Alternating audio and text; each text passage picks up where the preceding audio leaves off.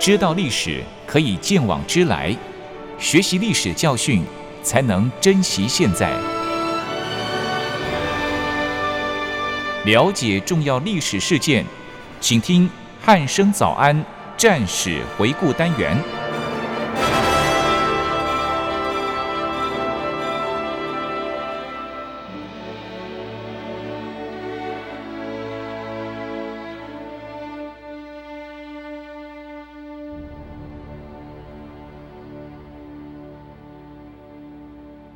各位听众朋友，您好，欢迎收听今天的战史回顾节目，我是易明。今天邀请到国防大学的邹从龙老师来到节目当中，老师好。各位听众朋友，大家好，易明你好。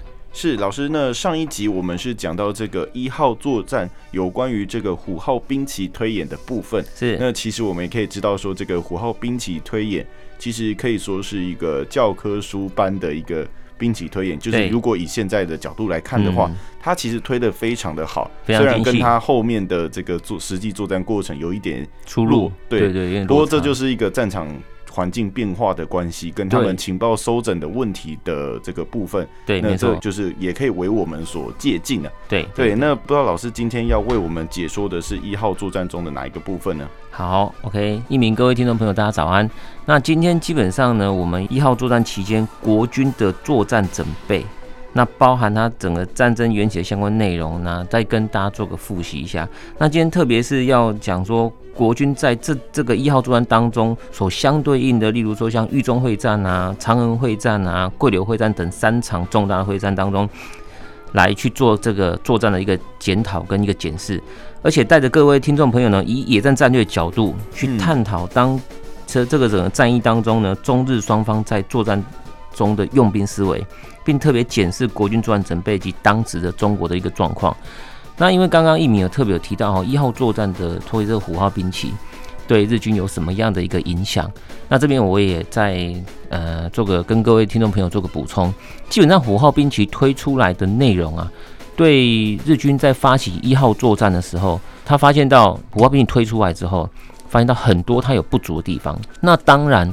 日军他会去做这针对这个不足的地方去做准备，嗯，但是不要忘了，这时候已经一九四四年。那如果各位听众朋友有对战史小有研究的话，一九四五年日军就已经投降，所以在这个投降的前一年，其实日军在太平洋战争整个打完，打到这个时期，已经兵力。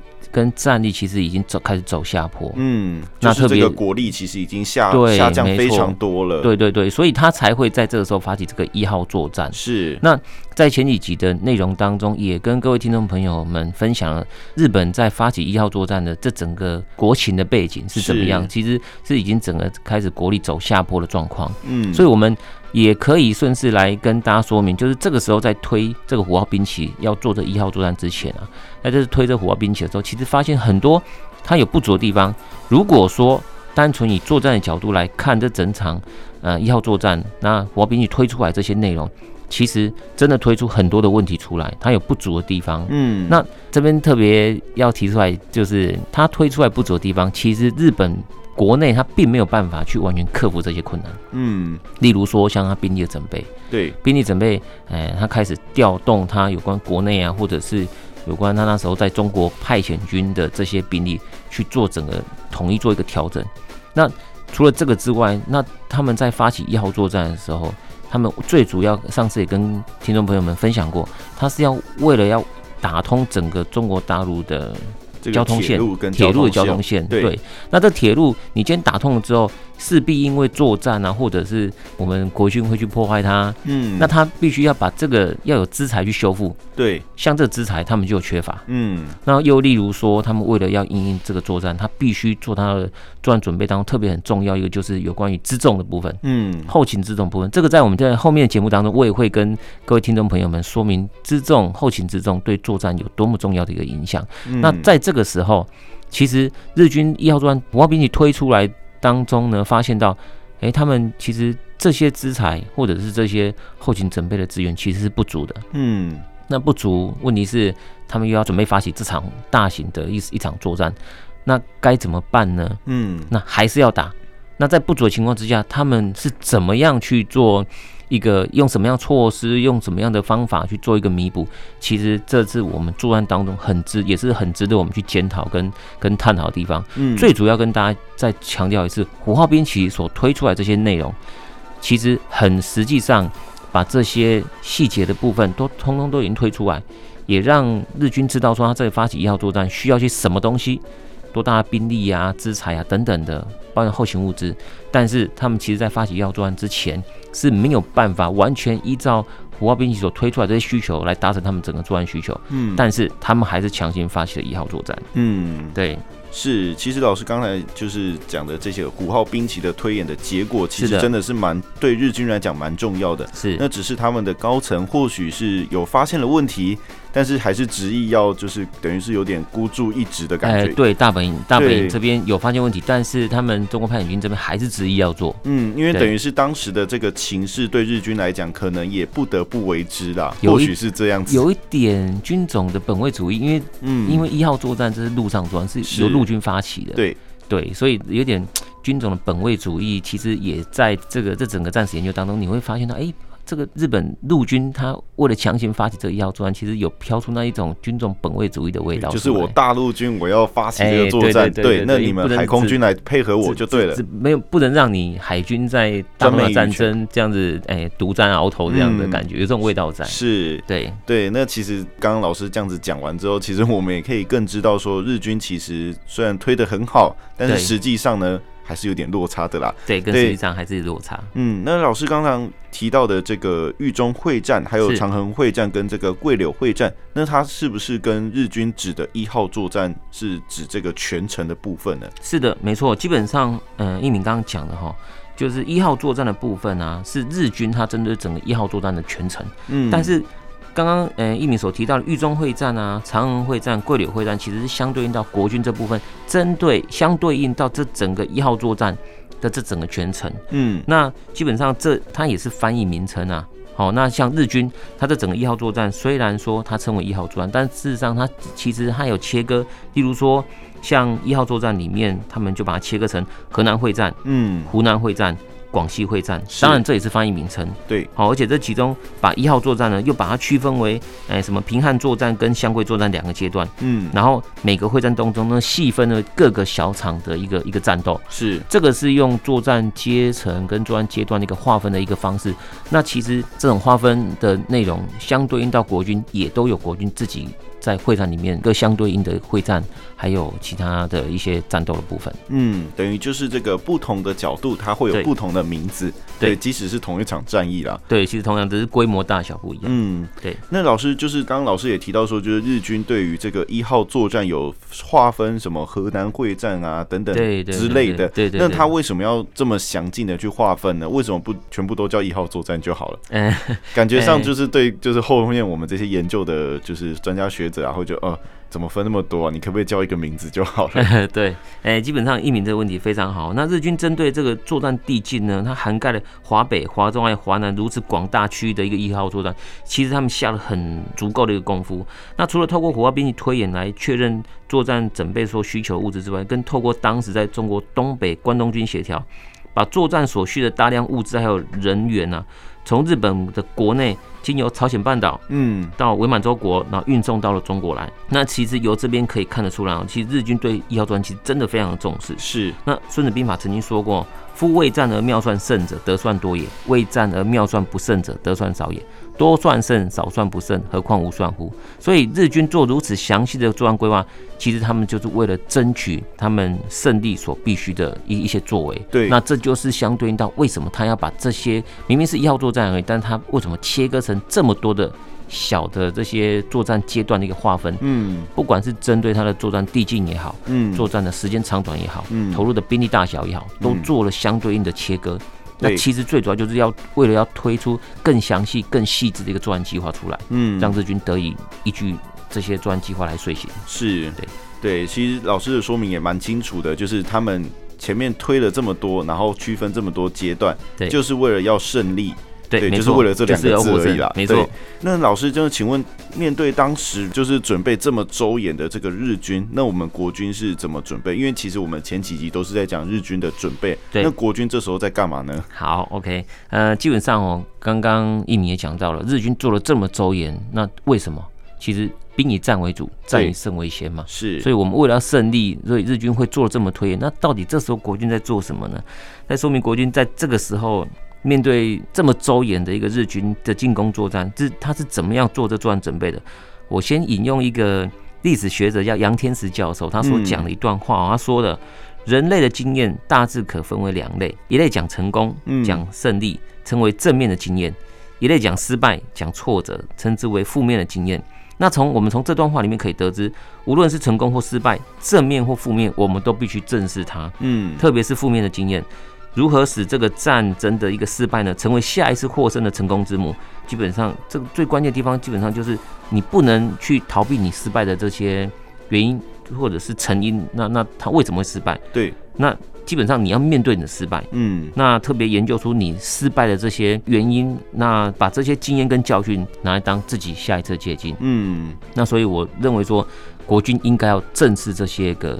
呃，失败的一些原因，嗯，就等于是检讨这些缺失，然后我们要做改进。如果用我们比较平常一般的话来讲，就是这样子。对对，而不是单单只会讲，哎、欸，我我们赢啊，干嘛等等这些东西。我们要面对的，其实重点要应该要面对的是失败。是，对对。那老师特别提出杨教授的这段话，是不是因为当时国军有产生一些所谓的负面状况呢？对，是的，因为这时候的国军呢，从情报判断失误到将帅无能、怯战，国家经济的困顿，包含军队经商走私啊，然后日渐腐败，那甚至人民传出说无宁敌军烧杀，不愿国军驻扎，有这种有这种说辞出现，这这么负面的说法。对，没错，这这这我在我在这些相关史料上面看到这些说明跟介绍，其实我心里面相当压抑。嗯，好，那也从这边可以看到明星的向背哦，其实。不单单是作战胜利成败的关键，而且是国家兴亡的关键。嗯，而国军在这段历史当中，他基本上，呃，有关于这些民心向背的内容，其实我我看战史里面在说明，就不太愿意提及。对，但是前事不忘是后事之师啊，只有深切检讨自己的过失，才能在未来更加强壮，不是只有就是这样子吗？嗯、对。是，那其实老师刚才提到这个，就是明星向背的这个状况，其实我刚刚听到也蛮讶异的，因为其实真的在我们的历史课本啊，甚至是一些看不到这些东西，真的都看不到啊，因为大家都觉得说，哎，国军当时的对日抗战就是打得很棒啊，就是大家都是奋勇杀敌啊，然后坚定意志，顽强抵抗，就是类似这种概念，然后一路下来，我们都是。觉得说，哎、欸，当时的军人就是这样子，而且军民同心，一起抵御外族，都是塑造这种形象出来。是我在史料上面看到这这个样的论述内容，说，哎、欸。其实我也很压抑，嗯，怎么会是这个样子？嗯、对，跟我们所知道的状况，等于是完全不一样的。对对对对，是。那是不是邀请老师针对就是当时国民政府还有国军的状况，跟大家说明一下这个国军当时的问题到底是发生了什么事情？为什么会有这种说法出来呢？OK，其实我对这个内容我也特别去查了一下哈。但在说明之前呢，我引用拿破仑曾经说过一句话：嗯、一场战争的胜败，往往不发一枪便已经决定。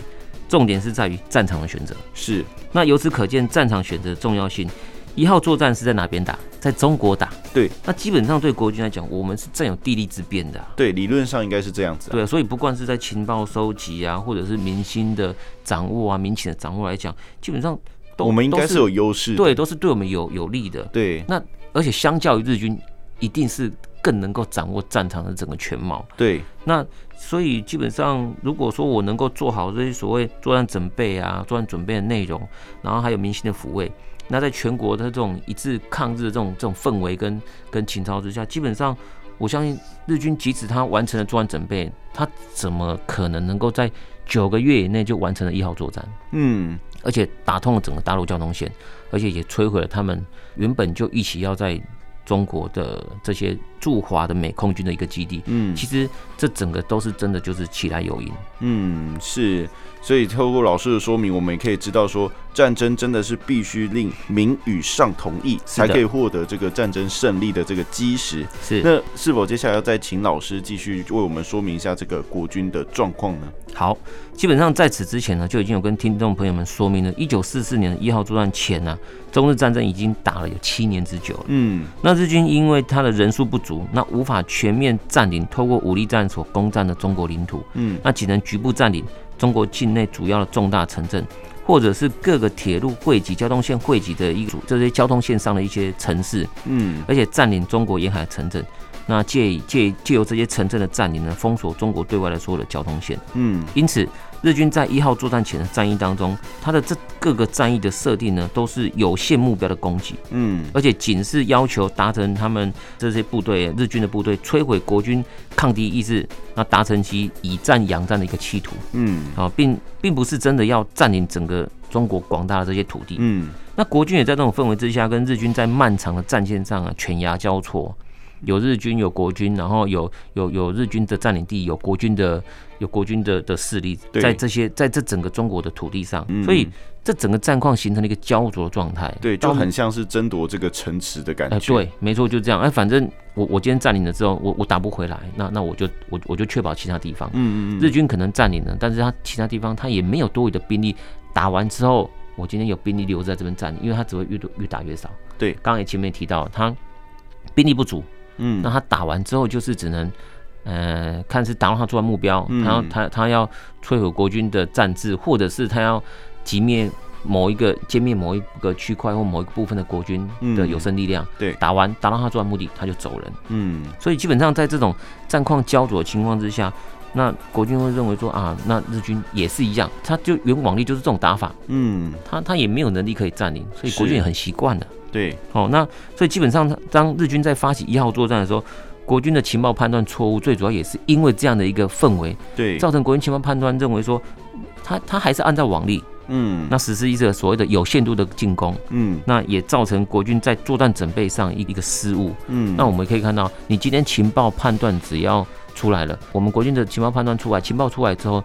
参山作战，嗯，后勤人事，对这些相关准备，包含政战这些准备，都会往情报所提供的这个面向去去做准备。对，那当前面头判断错误的时候，后面跟着一连串，当然就一步错，一连串全部错，对，步步错，就是这就是这种概念。嗯，对，是。其实透过老师的说明，可以发现说，这个情报判断其实是相当的重要。是的，对，那就是当时国军误判日军发起的这个一号作战的这个目的跟。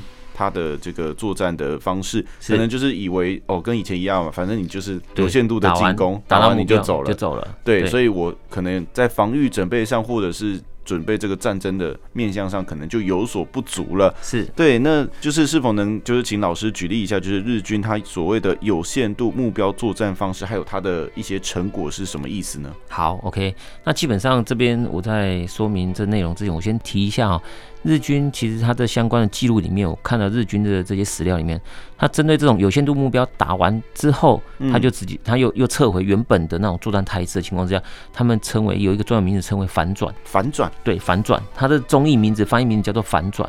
那因为我在这些日军的史料书籍里面查阅的时候，奇怪，为什么反转这个名词常常出现？对。那后来我就查了一下，去了解说它到底怎么会出现反转这个名词，我才知道原来日军在他的史料书籍里面主要出现到反转，嗯，作战目标里面有反转。打完之后有出现到反转这个名词的话，对，代表就是他打完就回到原本作战之前的一个中日两军双方的那种作战态势。嗯，就是等于是我打完这个，比如说一个城池好了，哎，对。对，然后我就退回我原本的驻守地，对对，原本的驻守地，我也不占领你，对，但是我打完，哎，我例如说我要歼灭你某一部分的的的有生力量，哎，打完达到了，我就退回来，就退回来了。对对，他也不会去管说他到底战损多大，或者是。有其他的一些一些没有预想到所造成一些伤损，嗯，他不管这种战这种打法，感觉还蛮对，所以诡异的。所以为什么抗日战争、因为中日战争会打八年？其实我觉得这真的也是起来有因的。嗯，就是被这个日军所谓的这个反转的这种作战方式方式 所拖延的，也可以这么讲。对，因为他们一开始讲的其实是三月汪化，对他们就是要速战。对，那被我们国军这样。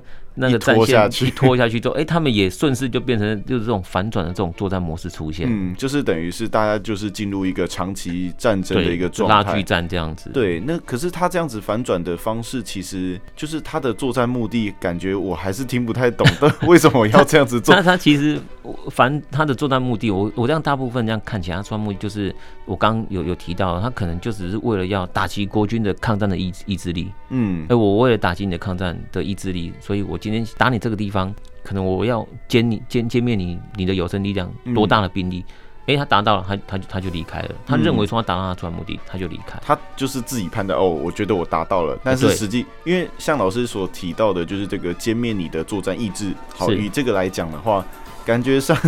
这种好像很难用数值或是数字去判断的，因为你的意志，所谓的意志被摧毁这件事情，我觉得真的蛮难去，就是去做很直接的用一种数字或者是文字去表达，很难去判断，很难判断，对，非常的难判断。所以我却觉得日军这种作战目的 还蛮吊诡的。其实还还也真的是在做这个相关研究的时候，真的觉得还蛮真的。其实他很难很具体的一个形容说到底。达到什么样的作战目的？对，达到什么样程度？百分之多少？嗯、那他怎么知道我们国军就这个意志就已经被摧毁了？对，那那其实这真的很难判断，很难判。但是在在这样的这样子，要我透过这些史料的文字上看到了，大概就是这样子。嗯，那所以我就来举一个以三次的长沙会战来做举例好了，嗯、是因为光长沙这个地方哦，就打了三次，日军就打了三次，那基本上不包含。那个一号作战里面的那个那一次。湖南会战，对，湖南会战里面又有又就是我们说的长衡会战，嗯嗯嗯，那不包含那一次，长沙就打了三次，这么多。次，分别是对，分别是一九三七年九月第一次长沙会战，嗯、那基本上那时候日军他是以击破战区内国军主力为目的，挫其续战意志，以确保作战地域内之安全为目的。嗯，你看，这是他第一次打的时候，他的目的，他目的就是保护这个，他他里面讲的很清楚，吹破要击破。这个战区内国军的主力，对，就是歼灭这个主力而已。对，歼灭这个主力。然后他第二段又讲到，挫其续战意志，把他的就是打垮我们的战志，对，打垮战志的概念，对，以确保作战地域内的安全。但他居然就是为了要确保他所占领的这个地各自区块里面的安全，就这样子，就这样子，对，就这样子。所以一九三七年九月份打第一场长沙会战的时候，日军的作战目的是这样子。对，那我们再来听听第二次。第二次是在一九四一年九月的时候，第二次长沙会战，日军的作战目的是什么呢？吹破敌之抗战企图，对敌军予以打击。就这样子，第一第一句也是在讲摧毁抗战意志，然后第二个是摧毁你的，就是对对，要要要打击你的一些部队，对，就因为这个目的，所以我打击你，而且我我也没有讲说我到底要打击多少，没错，没讲。第一次还有稍微提一下说，哦，真的是为了确保我的安全，对对，要他要打打主力，主力。第二次干脆不讲了，对，他就直接摧毁敌之抗战意企图，对敌予以打击。那在呃一九四一年十二月份的时候呢，他第三次长沙会战，那日军他为了那基本上这一次第三场呢，他是为了策应他香港的进攻作战。对，你有没有发现到一九四一年十二月，这是什么时候？珍珠港事变。哦，珍珠港事件打完之后，对，珍珠港事件他打完之后，他就因为珍珠港事件已经把美国的在太平洋上面的战力把它打掉了嘛。对，他认为已经打掉了。对，他认为已经打掉。那那美国这个时候的确也遭受到一个不少的创伤，啊对，不不不小的一个创创伤跟打击。嗯，虽然主力没被打掉，对，因为航母没被打掉，嗯嗯嗯，所以主力还存在，但是。他被打掉六艘战列舰，对，这些战列舰后来被捞起来之后，打捞起来之后还修复四艘，对，但修复要时间呢、啊。日军、就是、他有这个时间可以对，日军就是用这个，他美国还在做作战准备的这个时间里面，嗯、半年内就打下所有东南亚，所以他在这个时候为了要打香港，嗯，他同时在发起了所谓的第三次长沙会战，对，那他这时候发起第三次长沙，说是要策应香港进攻作战，所以他的主要目的是什么呢？进攻战区内国军。以牵制其兵力转用到香港哦，这第三次长沙会战，第三次反而还比较，我觉得第三次反而还比较明确一点。对对对，他就说，哎，我我要牵制你，让你的可能在这个那个这个战区里面的兵力，对，不要投到香港去。投到香港，对，所以我就把我就发起进攻，哎，把你牵在这边，嗯，然后那那你可以看到哦，他这样子的一个长沙会战，嗯，就打了三次了，对，从我第一次讲的第一次，第二次，第三次。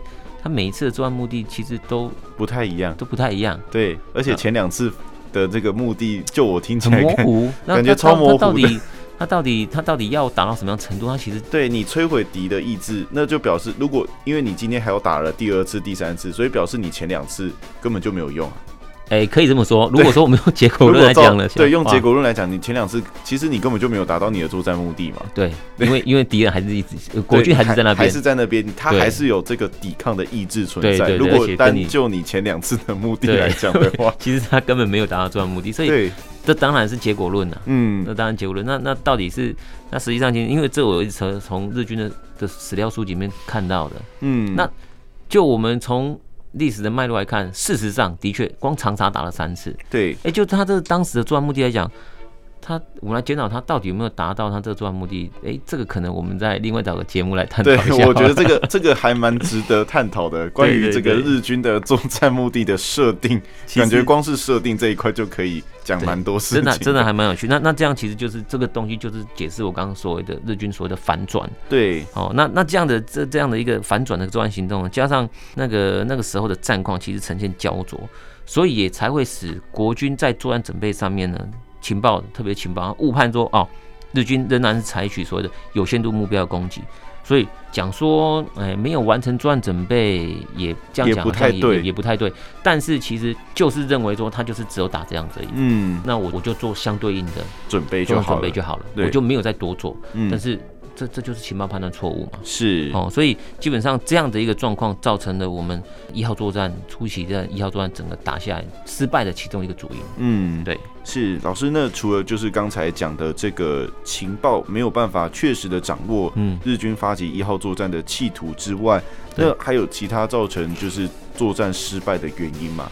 诶、欸，基本上在诸多的资料当中显示呢，当时呢，我们国内的民生、政治还有经济状况呢，也因为战争的关系而处于在一个颓败的一个状况。嗯，但是因为时间的关系呢，所以我们现在仅能以军事为主来探讨，还有说明。那政治有关政治部分啊，这这个可能就不在我们政治跟经济这部分，可能就不在我们探讨范围之内了。是。哦，那国军除了情报没有掌握日军真实的企图之外啊，嗯，另外就是战力不足所造成的一个窘境。那战力不足，首先我要从有形战力和人的装备来人和装备来说起。嗯，那虽然说这个时候啊，中国因为加入国际间同盟国的一个联盟作战而获得了美元，但是。美元的物资百分之六十控制在中国战区参谋长史迪威的手上。嗯，那史迪威除了控制美元一半以上的物资之外呢，也抽调了国军在中国三十个精锐的的部队，嗯，三十个师精这么这么精锐的一个部队呢，前往缅北地区，对，就是所谓的远征军，是跟日军作战。嗯。那另外呢，我国的兵工厂当时因为原物料缺乏，枪械产量也不足，也不够部队来使用，嗯，所以造成中国战场上呢，国军战力不足的一个最主要一个主因之一啊，嗯，对，这是有关于那个有形战力的部分，就是有关人和装备的部分，是。